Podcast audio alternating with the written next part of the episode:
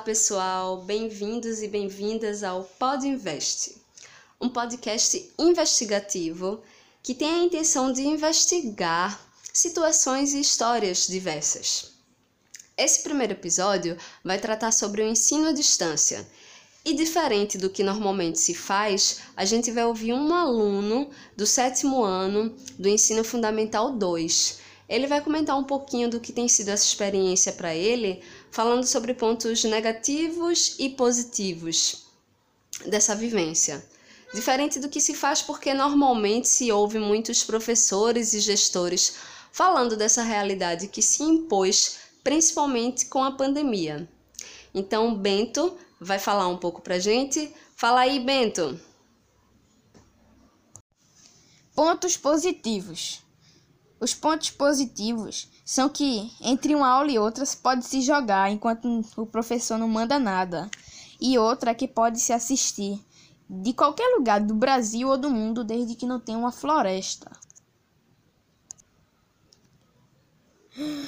Pontos negativos são que eu não gosto do professor de matemática porque ele nunca deu mais uma aula meio que correta.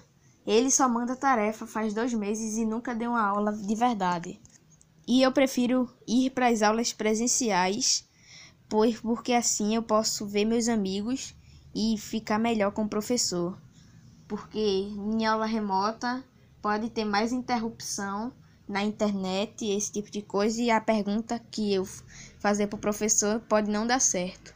Pontos negativos também são a internet os barulhos de casa, o barulho de carro, dependendo se você mora no apartamento ou não.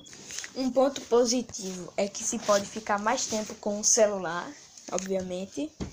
E pontos negativos são esses. E um, um ponto negativo também é que os professores, a aula de 50 minutos, eles mandam uma tarefa.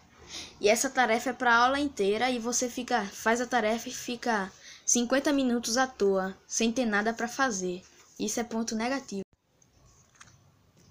Valeu, Bento Moraes.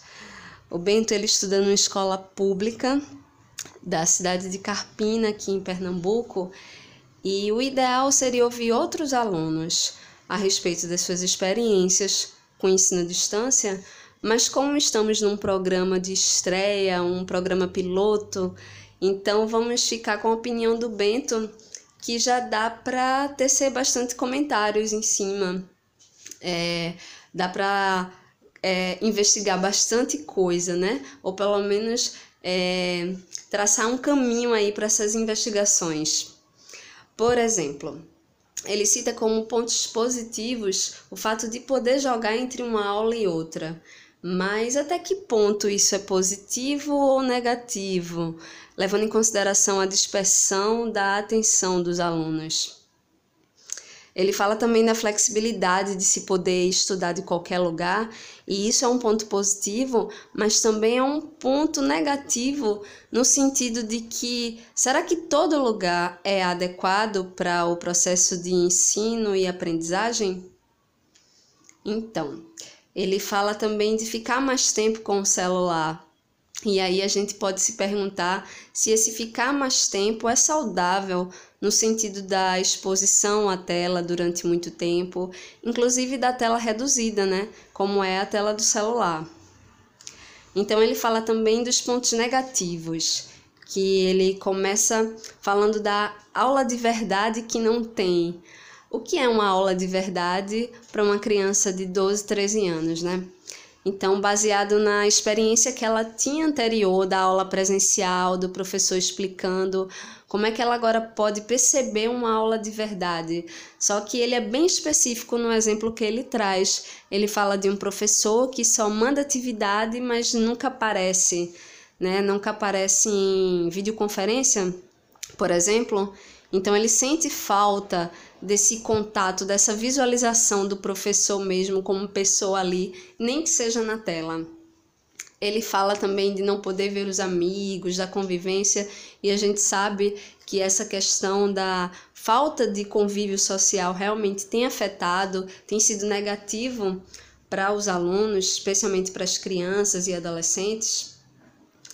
Ele cita também ainda a questão da interrupção, que pode ser da internet que cai ou da porta do quarto que é aberta várias vezes para as pessoas da casa retirarem algum objeto, ou mesmo chamando o aluno pensando que ele não está tendo aula, né? Pensando, ai, vem cá, filho, ignorando que ele está tendo aula que ele precisa se concentrar. Tem também a questão da pergunta não respondida, ou seja, ele está lá na aula, pergunta no chat ou mesmo no áudio e o professor não consegue captar essa pergunta e aquela dúvida passa desapercebida.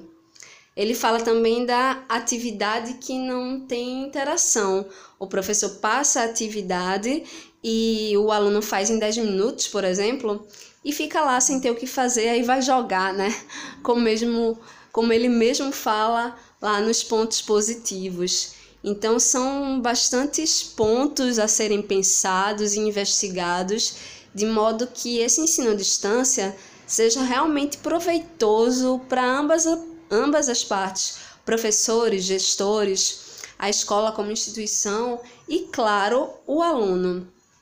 Então, esse é o nosso primeiro episódio, espero que vocês tenham gostado e que tenham que tenha feito é, surtido algum efeito no sentido de se pensar esse ensino à distância a partir da perspectiva do aluno.